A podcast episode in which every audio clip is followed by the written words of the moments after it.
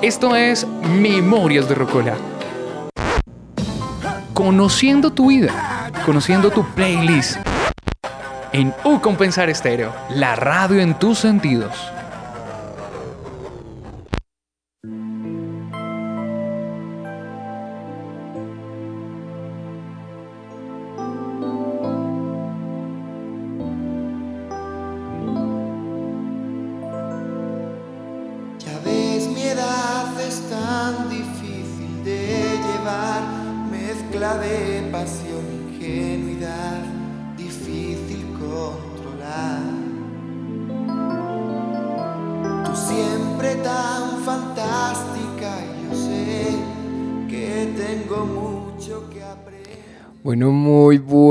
A todos los oyentes de Memorias de Rocola versión estudiantil. Los saluda nuevamente Santiago Cintura en una buena y muy linda mañana en la ciudad de Bogotá, hoy 22 de septiembre. Nuevamente en un capítulo de Memorias de Rocola, esta vez versión estudiantil. Nuevamente es la primera vez que tenemos una estudiante de esta carrera en particular aquí en Memorias de Rocola. Hoy me encuentro con nuestra máster Tatiana. Buenos días Tatiana, ¿cómo está? Buenos días Santiago y buenos días a todos y a todas nuestros oyentes. Yo muy bien, eh, feliz porque hoy está haciendo sol, desde ayer hemos tenido días soleados, entonces los días soleados suelen ser a veces un poco más felices. Sí, eso es verdad. También nos encontramos con nuestra otra compañera locutora María Alejandra Castillo. Hola Maleja, ¿qué tal? Hola, muy buenos días a todos y saludo a todos los que están en la mesa. Eh, encuentro muy emocionada por escuchar un poco la vida de Samantha, ya que es una estudiante con la que hemos compartido eh, varios espacios dentro de la universidad. Entonces, qué interesante saber un poco de la vida de ella. Así es, y María Alejandra ya nos dio un pequeño spoiler de quién es nuestra invitada de hoy. Ella es Samantha Santini, una estudiante de cuarto semestre de licenciatura en educación infantil.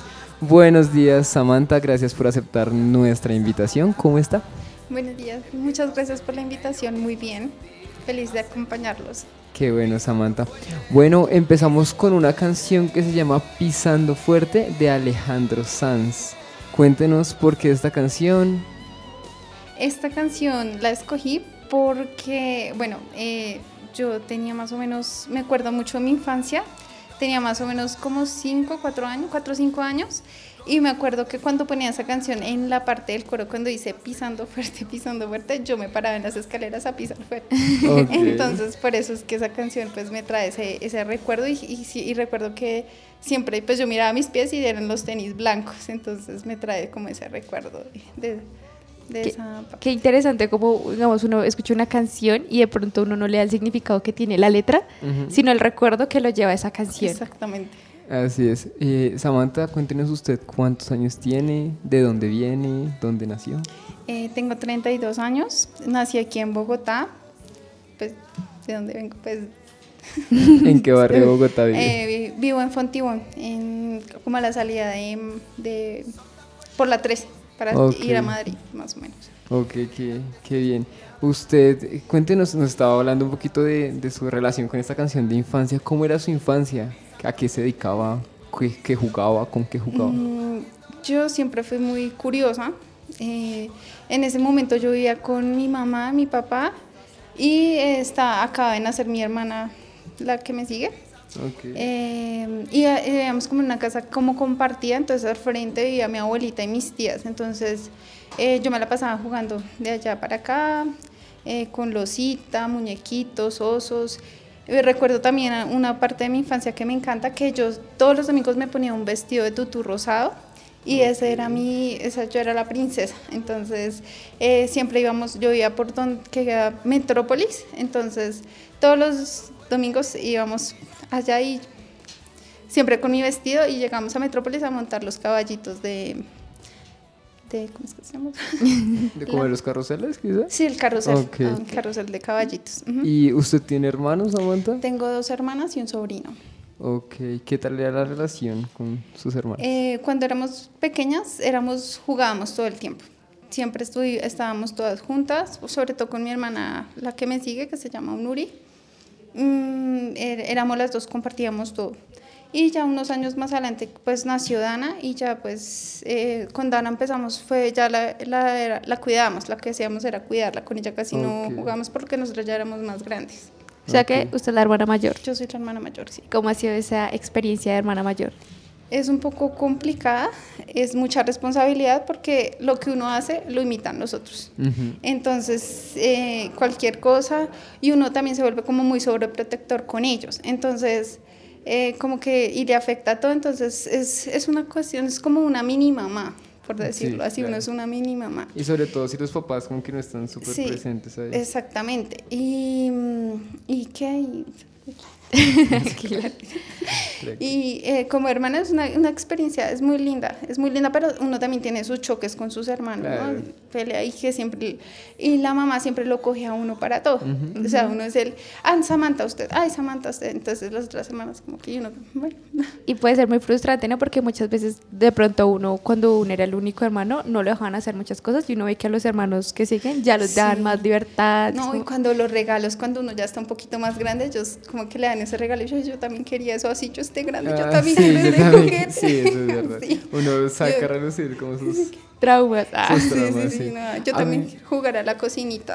Ah, ok, sí, la cocinita es eh, bien interesante. A mí me llama mucho la atención algo y es sus apellidos. Porque uno es Santini y el otro es Serrato. Nunca en mi vida había escuchado esos apellidos y me parece que no son muy rolos. ¿Tienen, ¿Vienen de otro lado sí. o su familia de dónde Eh, es? yo tengo descendencia italiana. Eh, de parte de mi papá, mi abuelo eh, se, llama, se llama Marcelo, era, mm, era italiano.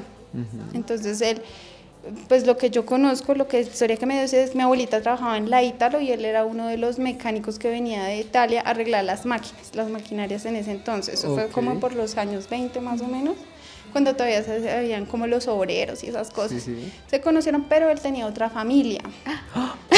En Italia. De hecho, eh, es una familia también, ellos viven, de hecho nos hablamos por Facebook con parientes que son, pues, sí. Ok. Y, pero sí, él tenía otra familia de Italia y mi abuelita fue como el amante, por decirlo así. Y pues tuvieron como siete hijos. Ok, Dios mío, esa parte Tengo muchos tíos. me gustó mucho. Ok. Le gusta mucho venir a Colombia. Sí.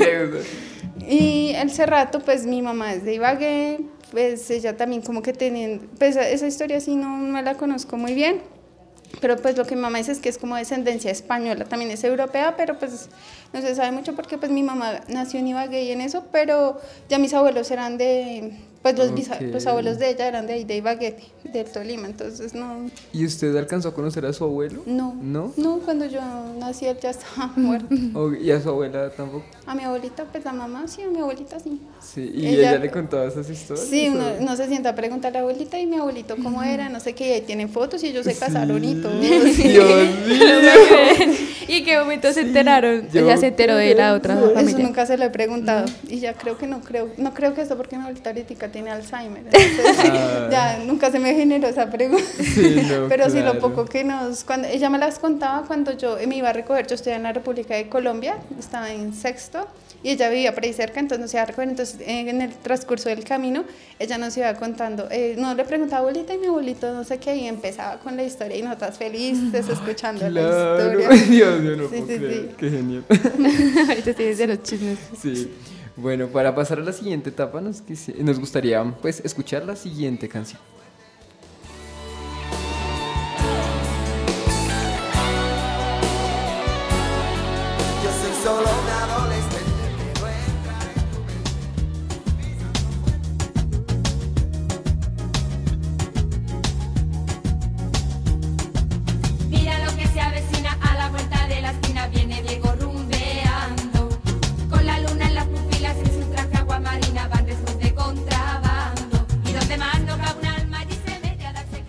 Bueno, y estamos escuchando en estos momentos una canción, yo creo que todos ubicamos, conocemos, eh, a Cereje.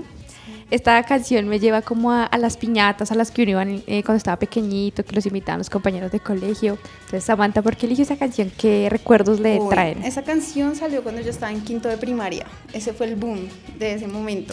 Entonces, eh, todas las niñas queríamos bailar a Cereje. Entonces, hacíamos concursos en el colegio, hacían concursos, presentaciones con Acereje y todas queríamos vestirnos con las faldas. En ese momento era una época muy noventera, entonces estaba muy de moda los piojitos, los cauchitos. Los piojitos. ¿Qué son los piojitos? como los camancitos. Los camancitos. Ah, ok, ya. Chiquiticos Los y de pi- ¿Ya colores. a ti los piojos? Queríamos vernos tipo Britney Spears colombiana, algo Sí. así. Y, y nos poníamos mechonecitos de colores y cosas así, los labiales con mucho, empezó a salir también los labiales de lip, lip gloss, que con escarcha Ya, y no ya, sé qué. Entonces estaba como en esa época, entonces me trae mucho la- eh, el recuerdo de la época de primaria, en, en ese momento, esa canción, porque era el boom de ese momento. Ok. Bueno, aquí ya estamos entrando a la época del colegio, más o menos bachillerato. ¿Cómo era su relación en bachillerato con sus amigos? ¿Quiénes eran sus amigos? ¿Qué les Yo, gustaba de hacer? hecho, siempre, eh, desde pequeña me, la jun- me he juntado más con hombres, siempre he tendido a ser un poquito más brusca. Me encantaba el Ok. fútbol, los juegos bruscos, eh, correr, saltar, montarme en los árboles, eh, montar columpio cosas así. Sí, eso, sí. me- eso era, siempre era con más chicos y con niñas. Eh, tenía a mi mejor amiga en ese momento, que era con la única niña con la que me pasaba, Angélica. Y yo siempre todos los días decíamos mañana de qué color nos venimos. Entonces decíamos morado. Entonces, ah, yo, entonces Oh, nos veníamos de morado y no sé qué. Y, y que con el labial y que con las uñas y todo eso. Y a las uñas a escondidas porque en ese momento era la, la educación muy tradicionalista. Entonces uno con las uñas uno no podía ni pintarse las uñas, no, sino todo como al descanso y cuando nos Sí, íbamos sí. a ir. Y nos pintábamos las uñas con marcador. Ok. Y de pronto esa Samantha del colegio, o sea, ¿cómo recuerda esa época? ¿Le gustaba el colegio? ¿Era las niñas que ah, le iba bien el colegio? yo era juiciosa, siempre me fue bien en el colegio. ¿Cuál era su materia favorita? Eh, educación física. ¿no? Eh, me encantaba mucho la ciencia y, la- y sociales, me fascinan.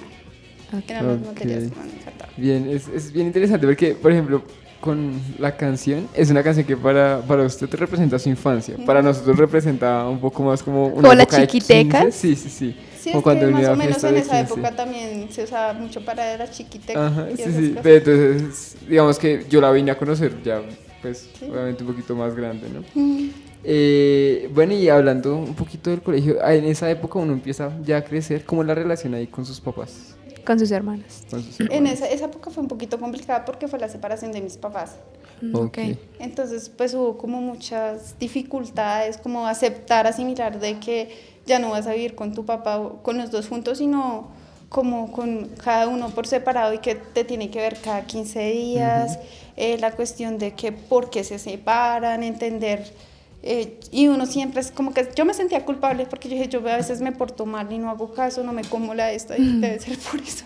Entonces, a uno, el- de pronto el error de los papás no es hablarle bien de lo que está sucediendo, sino los hijos. simplemente hacen las cosas y uno, un momento Sí, como, esto está pasando, y de hecho, de hecho en, en, en, mi, en ese momento mi mamá nos llevó para Ibagué donde mi abuelita y cuando volvimos mi mamá vi- vivíamos con mi mamá en otra parte y mi papá no estaba. Y eso fue un golpe, y- pero mi papá, no sé qué, uno lo que llegaba a buscar era el papá y no verlo. Claro. Fue, eso fue una etapa pues complicada, como un proceso difícil de asimilar. ¿Qué edad tenía? Tenía mm, 11, iba a cumplir Está pequeña. 12. Sí, claro. De pronto ahí usted cargaba un poco con el, también con sus hermanos, ¿no? Sí, Porque tocó- la igual- sí, hermana de mayor, hecho me sí. tocó ser, me tocó dejar muchas cosas porque tenía que cuidarlas y estar pendiente de ellas dos. Entonces ya mi mundo fue, ya cuando entré a bachillerato, mi mundo fue eh, cuidar mis hermanas y el colegio. Ya me enfoqué mucho en eso, ya se me perdió. Como que mi niñez quedó hasta, hasta quinto. Ya de sexto para adelante todo fue alrededor de mis hermanas. y Uno se ahí- obliga a madurar. Claro, sí. Y ahí el tema, la relación, vivía con su mamá. Sí. ¿Y con su papá se seguían viendo Eso, o no era tan vivíamos con mi, mi mamá y después nos fuimos a ir con mi papá y nos la pasamos como una pelota de ping-pong. Ok. Y por era... cuestiones Sí, sí, sí. Y era de pronto muy... Porque digamos, a veces uno vive, pues, no sé, los papás viven en la misma ciudad, pero viven muy lejos. O eran No, en la misma ciudad. en- mi mamá, pues fu- fuimos a vivir a Fontibón y después mi papá quedó viviendo en Engativá. No está tan no lejos. está No, tan no está lejos, sí. lejos. Bueno, pasemos a la siguiente canción para saber un poquito más de la época de bachillerato de Samantha.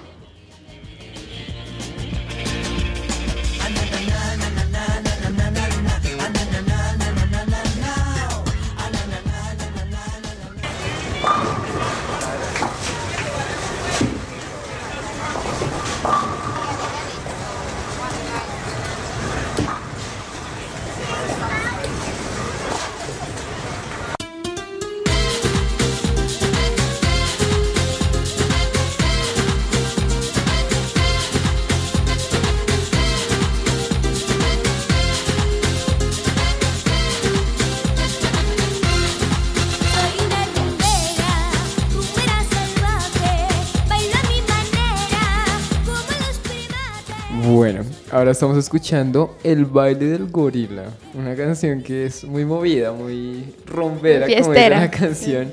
Eh, ahí en esa época de pronto le gustaba la fiesta, Sí, era más, salir con sus era como más divertida. Es- digamos que eso también cuenta como de la época de primaria. Esa, esa música es más de, de la época de primaria. Y sí, ahí era como más extrovertida, un poquito más alegre. Entonces me recuerda mucho las fiestas también, eso también en el colegio, en los descansos también, todas a bailar los gorilas y queríamos vernos como Melody, que es la cantante de esa canción. Uy, no sé Sí, quién sí. es. Sí, La niña que se canta la canción. Sí, la niña que... la que aparece en el video. Mm, sé, No es un gorila. Sí, no es una niña gorila, entonces. Quería ¿qué ser gorila, le tocó sacar una canción para Sí. gorilas. Bueno, y eh, habla de las fiestas, iba a muchas piñatas. Sí, como de era? hecho, de pequeña mi mamá nos siempre en los cumpleaños nos hacía piñatas con sorpresas. Teníamos la piñata, las sorpresas, la pinta nueva y todos los dulces que uno quisiera. Ay, era. De pronto, ¿cuál es el recuerdo o la piñata que más? la de los seis años. ¿Por Me qué? acuerdo que era de temática de mini. Mi mamá nos compró unos trajes como de lana y con gorrito y me peinaron con crespitos y fueron muchos niños y todos les ponían como los gorritos de piñata. Los gorritos de piñata y eh, las serpentinas que rompe la piñata, que el confeti, que las sorpresas, que las rifas. Entonces eso era, eso fue el último cumpleaños así más que más recuerdo, que era así, súper con fiesta y todo. Ok, eh, bueno, y conforme usted fue creciendo, de pronto ya no le gustaban tanto las piñatas o, o seguía. No, ya, pues de hecho a mí todavía me gustan. Ok. Si me hacen una piñata yo soy feliz. Ay, pero. Pero, sí. pero digamos que, pues ya por las circunstancias, lo que les comentaba, cuando hubo la separación y todo eso, muchas cosas se pierden, Sí, todo se- claro. se, acaba ahí, entonces ya ahí como que después un cumpleaños, a mí ya después de los cumpleaños ya no me gustaban. Claro, porque ya no está como la familia Ajá, reunida. Sí, porque siempre se, eran- se reunían las familias de mi papá con la de mi mamá y eso eran harta, y mis primos y toda esa cuestión era, pero ya después. Ok, y ahí, bueno, y cuando usted, digamos, ya estaba un poco más grande, tipo noveno, décimo, ¿cómo era ahí? la- que uno empieza a ser un poquito más consciente de las cosas. Me puse un poquito rebelde. Ok. ¿Por qué?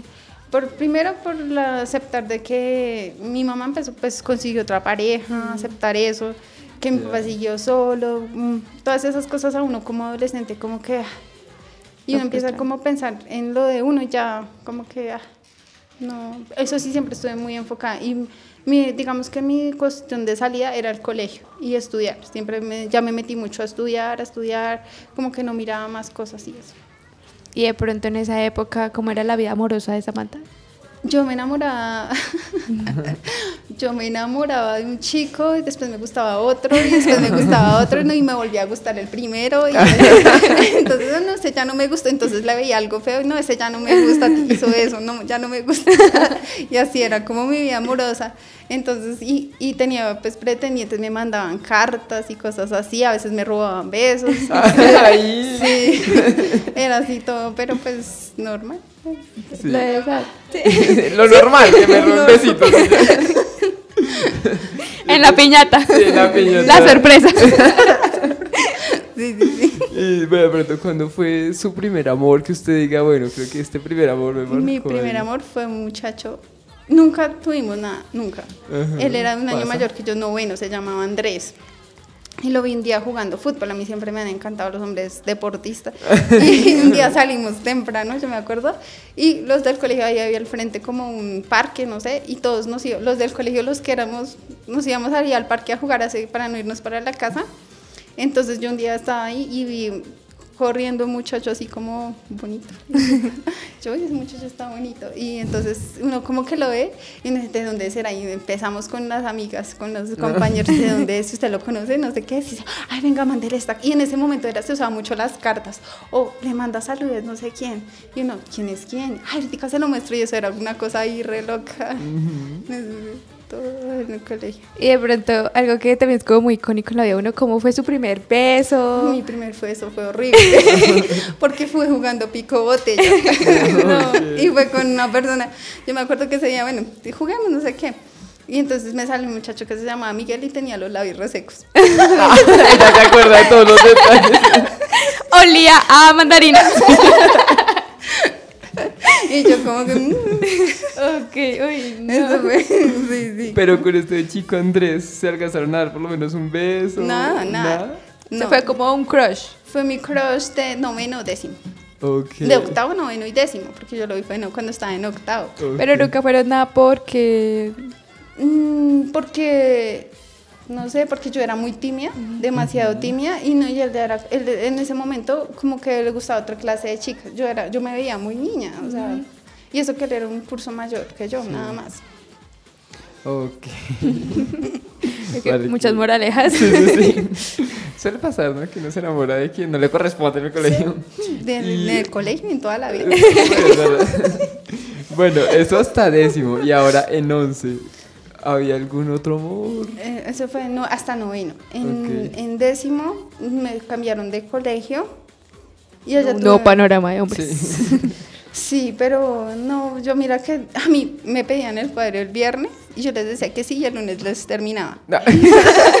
Yo ya no quiero tener novio y les terminaba, duraba cuatro días, pero dos, dos eran porque el fin de semana uno no los veía. Entonces, les terminaba, les terminaba el lunes. Un día. Sí, un día. O la- me decían, ay, Samantha quiere ser mi novia, no sé qué, qué. Y eso era por carticas, ¿no? Ni siquiera personalmente. Y uno, bueno, sí. Y se escondían por Y nos escondía. Ya, ya está, no, pues, vámonos por el otro lado. Eso era muy chistoso.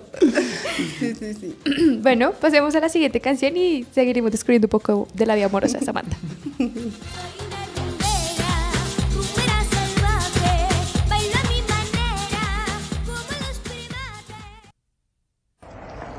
up, boys? So what do you guys want to do today? Dude, you want to crash the mall? Nice. Okay.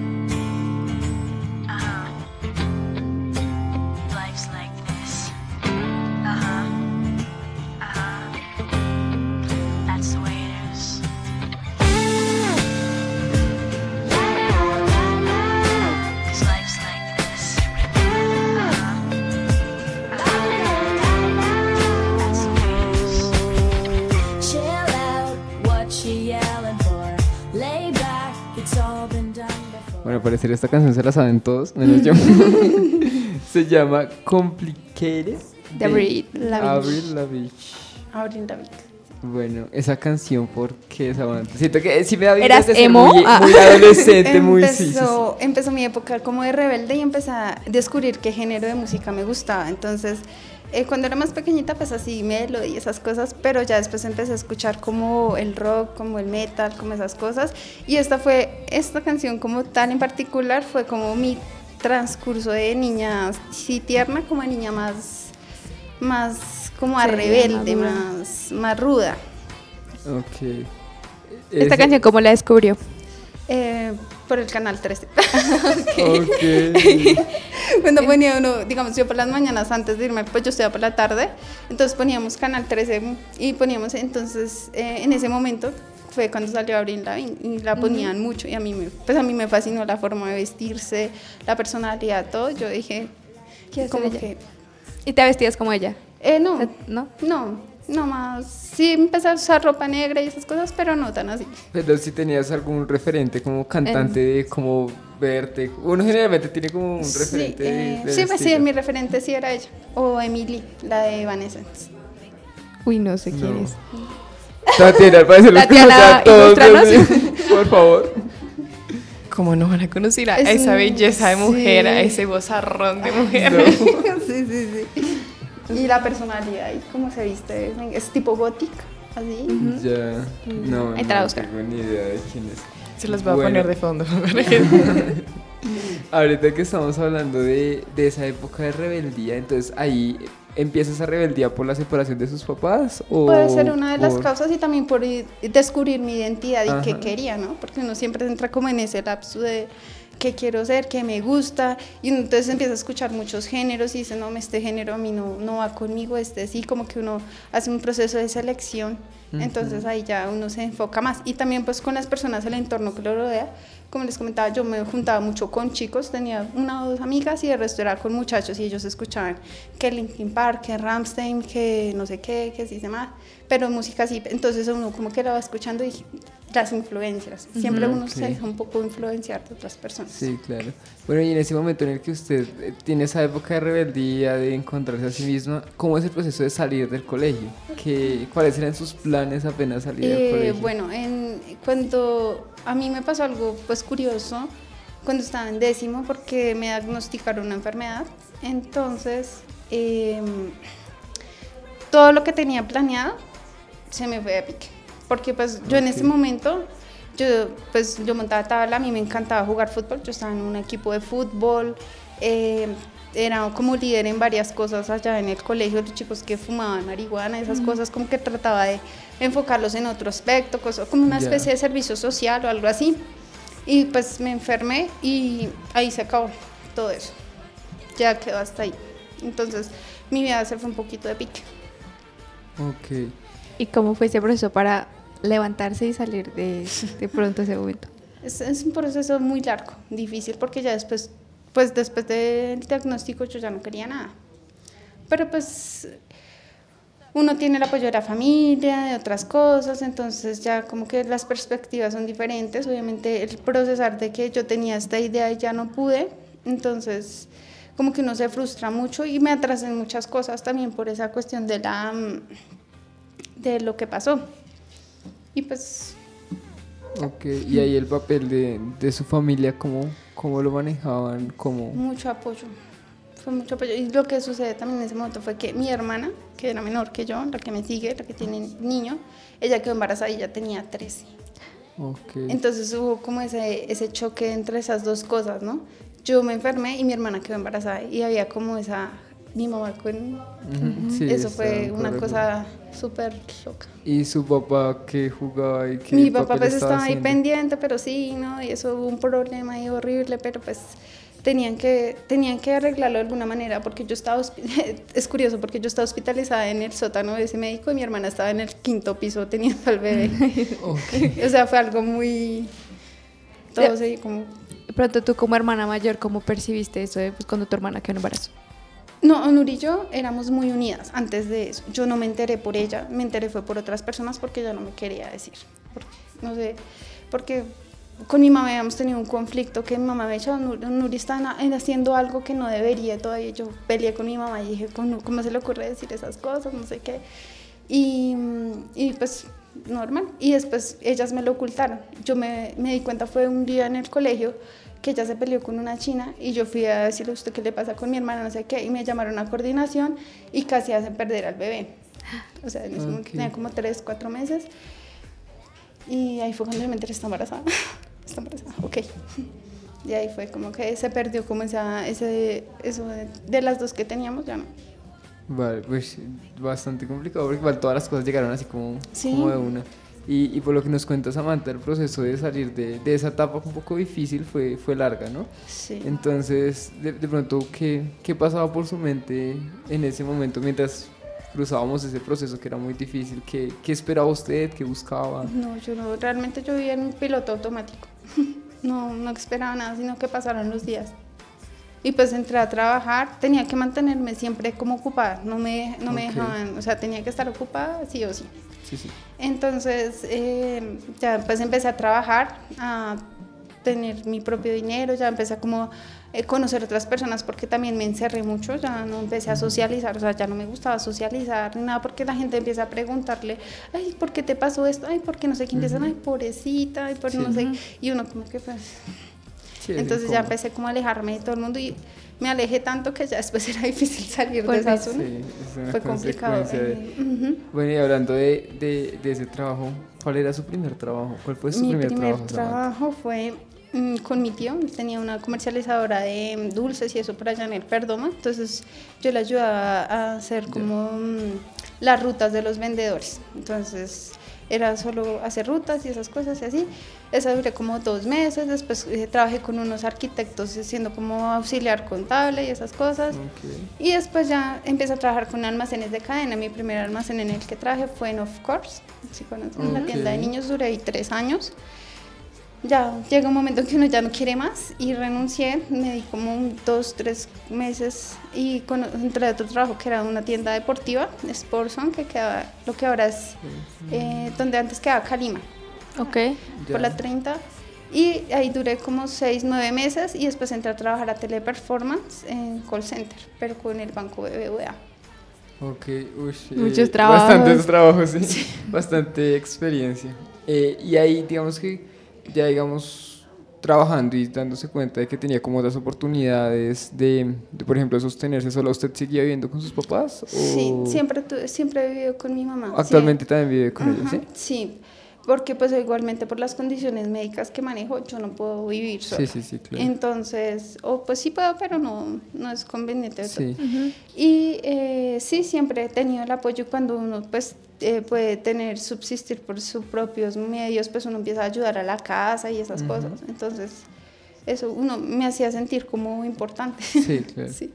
Bueno, antes de seguir hablando un poco sobre la vida de Samantha, queremos escuchar la siguiente canción, Tatiana.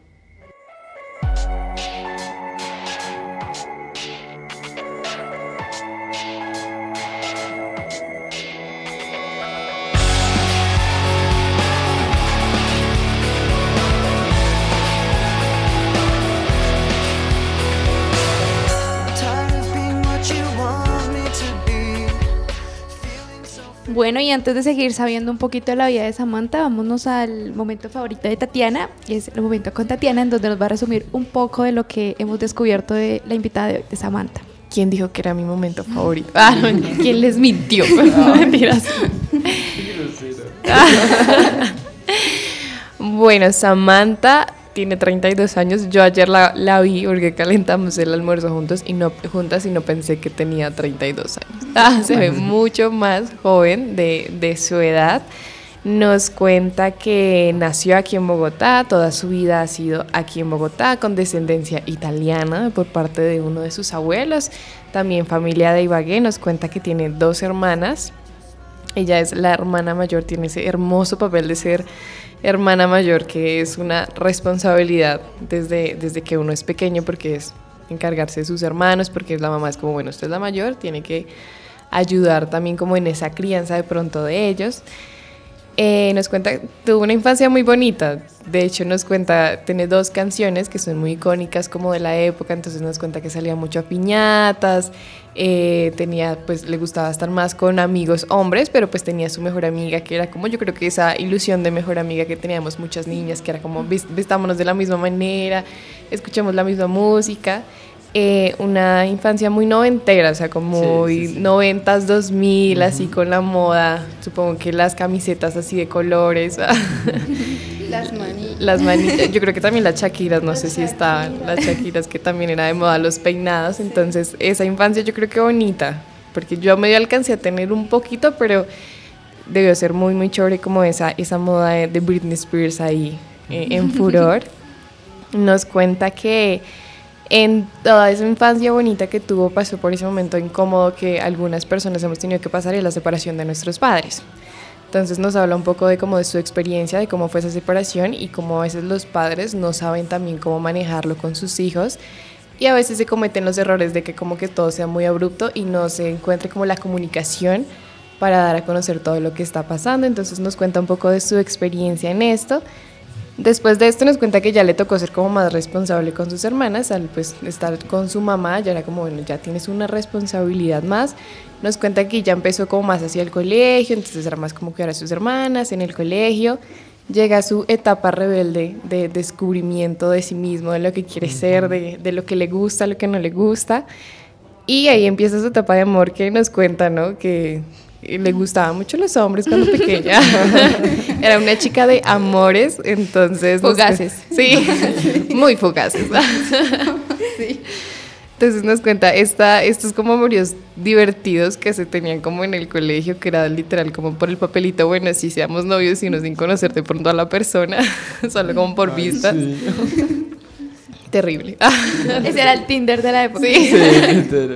los papelitos y los saludos de los amigos. Entonces nos cuenta todas esas experiencias que yo creo que más de uno de nuestros oyentes se siente como identificado y dice, ay, a mí también me pasó, yo también eh, pasé por eso.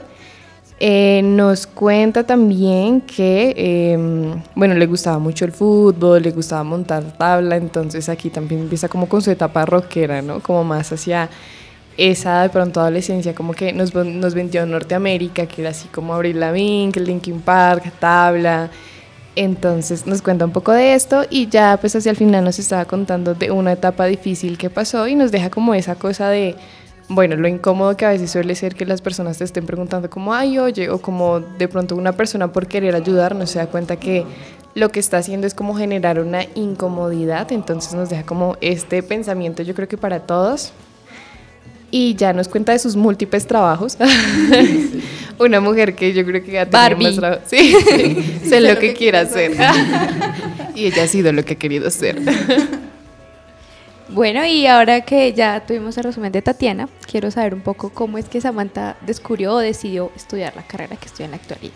De hecho, cuando estaba en bachillerato, eh, a mí siempre, no sé, siempre tenido una cuestión con los niños. Siempre, siempre también los niños se me acercan y yo me pongo a jugar con ellos, que no sé qué, porque, por ejemplo, en la casa yo tengo un jardín y ahí por la cuadra donde vivo eh, hay muchos niños pequeños. Entonces yo por las mañanas salgo a echar agua a, a y se me empiezan a acercar. Entonces y entonces me empiezan a preguntar, ¿y esto para qué sirve? Y esto, entonces eh, empiezo a explicarles, les empiezo a enseñar a cómo hacer esas cosas y empezaron a llegar más niños. Y se, al frente de mi casa parecía un jardín. Literalmente. Entonces ahí, y mi mamá pues es profesora también, entonces yo a veces iba, cuando pequeñita, desde pequeñita, a veces iba a acompañarla eh, y esas cosas. Entonces a mí siempre me gustó esa cuestión de enseñar, de de todas esas cosas, entonces como que me fue gustando, aunque principalmente antes, aunque siempre tenía, ha tenido que ver con ellos, quería ser era eh, pediatra. Antes de que me pasara lo de la enfermedad, quería era ser pediatra, pero por las condiciones que manejo, yo no puedo estar cerca de personas que estén muy enfermas o cosas así, porque pues me da, me da una recaída. Entonces, eh, pues ahí quedó. Entonces, después de- descubrí que existía la licenciatura pues por mi mamá y, y ahí estoy siempre eh, con lo de los niños, siempre he querido como tener ese enfoque de que los niños tengan un pensamiento diferente, como que empiecen a tener su criterio propio, que vean el mundo diferente. Y siento que muchas veces es importante desde pequeños a los niños inculcarles autoestima y amor propio, que es lo que siento que le falta a la mayoría de niños. Sí, eso es cierto. Y bueno, en ese momento en el que usted decide estudiar, ¿cuál fue ese motivante? ¿Qué fue lo que, usted- qué fue lo que la hizo decir? Como, oiga, sí, voy a estudiar esto por tal y tal razón.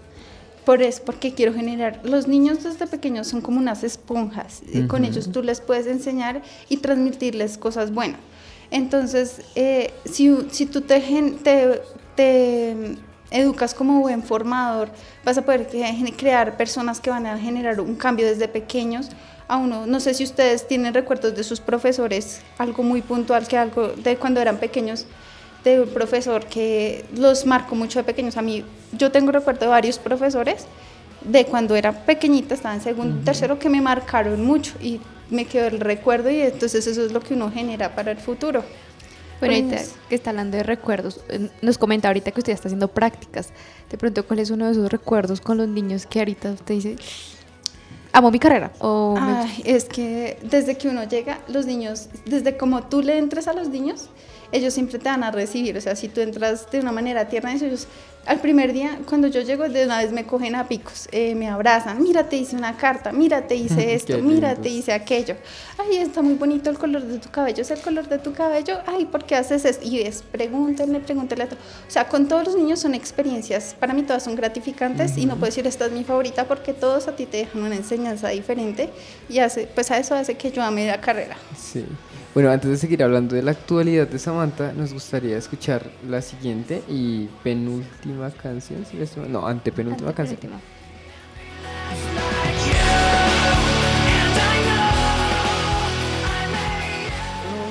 The fish-eyed lens of tear-stained eyes. I can barely define the shape of this moment in time.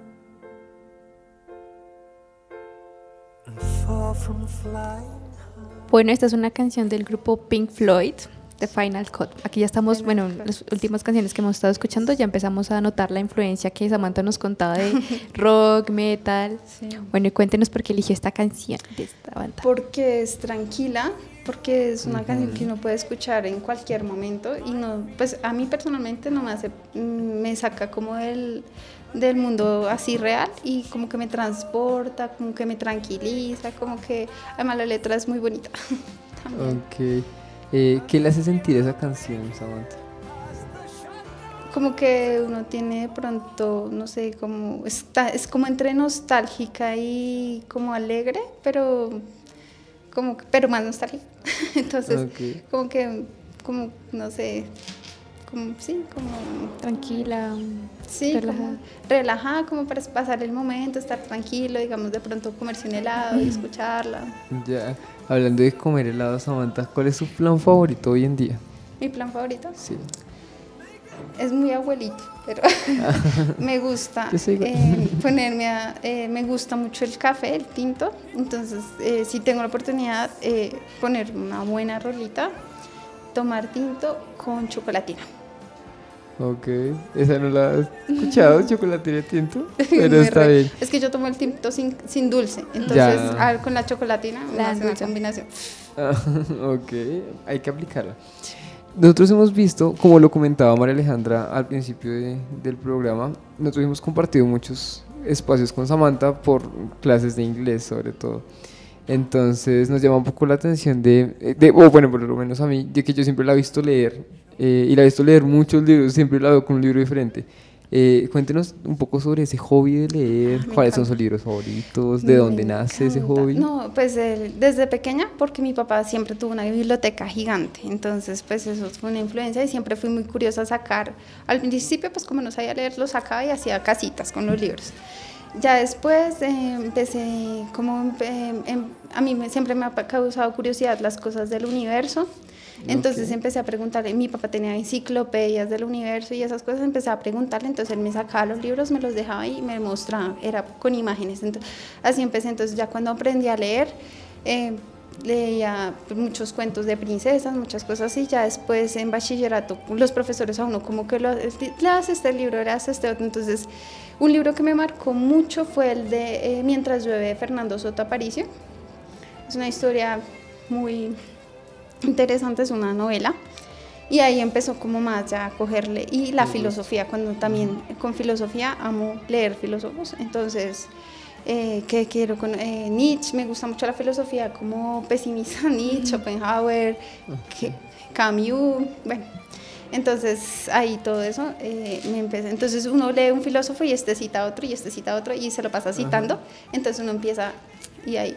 Y pues, eh, digamos, otra literatura que me gusta es mucho el terror, me gusta mucho Edgar Allan Poe, eh, Lovecraft, eh, Mary Street, esa, el libro Frankenstein también, uf, una machera, o el, el de la metamorfosis de Frank Kafka. Sí, sí lo conozco. Ese es, uf, no le deja, uno lo- si lo lee bien y a trasfondo entiende mucho el mensaje que quiere dejar Kafka por medio de ese libro. Bueno, y ya que ha leído tantos libros, ¿qué libro nos recomendaría hoy a los que están escuchando Memorias de Rocola? Bueno, si les gusta el misterio, les recomiendo a Agatha, Agatha Cray- Christie, Agatha Christie, el de tre- de Muerte en tres actos. Ella es la reina del misterio. Pues, uno, pues yo no sé, a mí me encanta el misterio. Uno lo lee y desde el inicio ya no quiere dejarlo de leer. Mario Mendoza, también espectacular, si lo han leído. Mario Eh, Mendoza es muy... Samantha definitivamente es muy profe.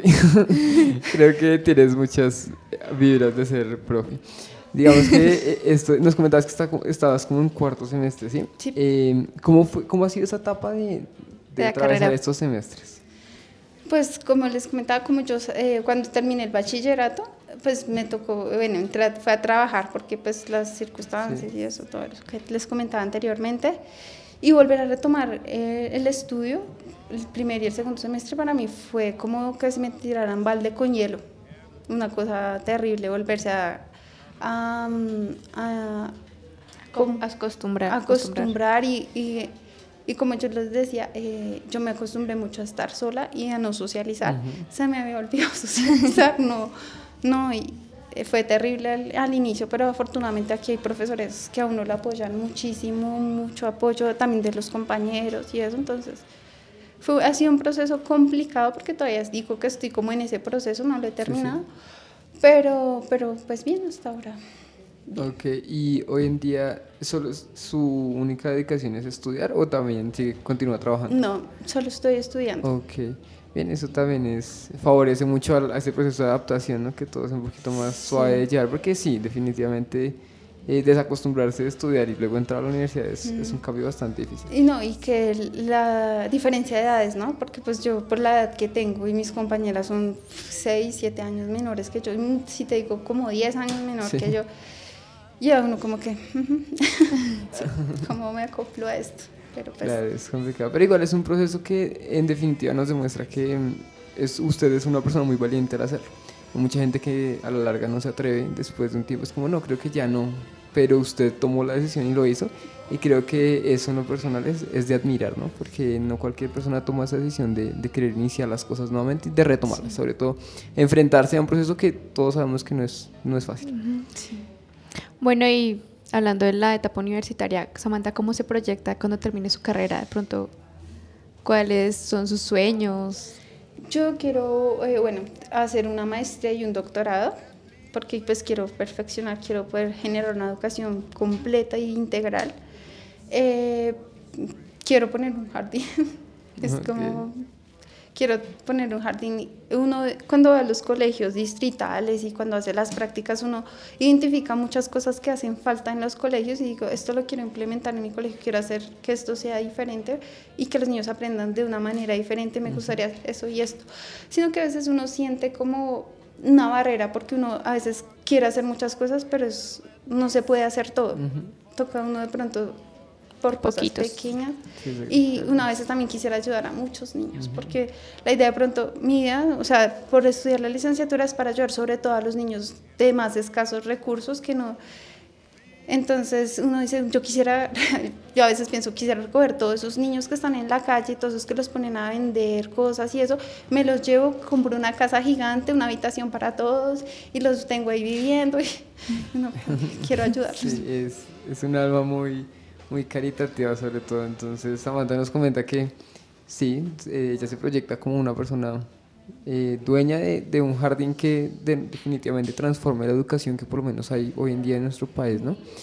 Eh, bueno, y para ir cerrando, Samantha, nos gustaría preguntarle, porque nos quedan tres minutos, nos gustaría preguntarle, usted, Samantha, de qué está hecha a lo largo de su vida, que ha aprendido tantas cosas, hoy nos puede decir de qué está hecha.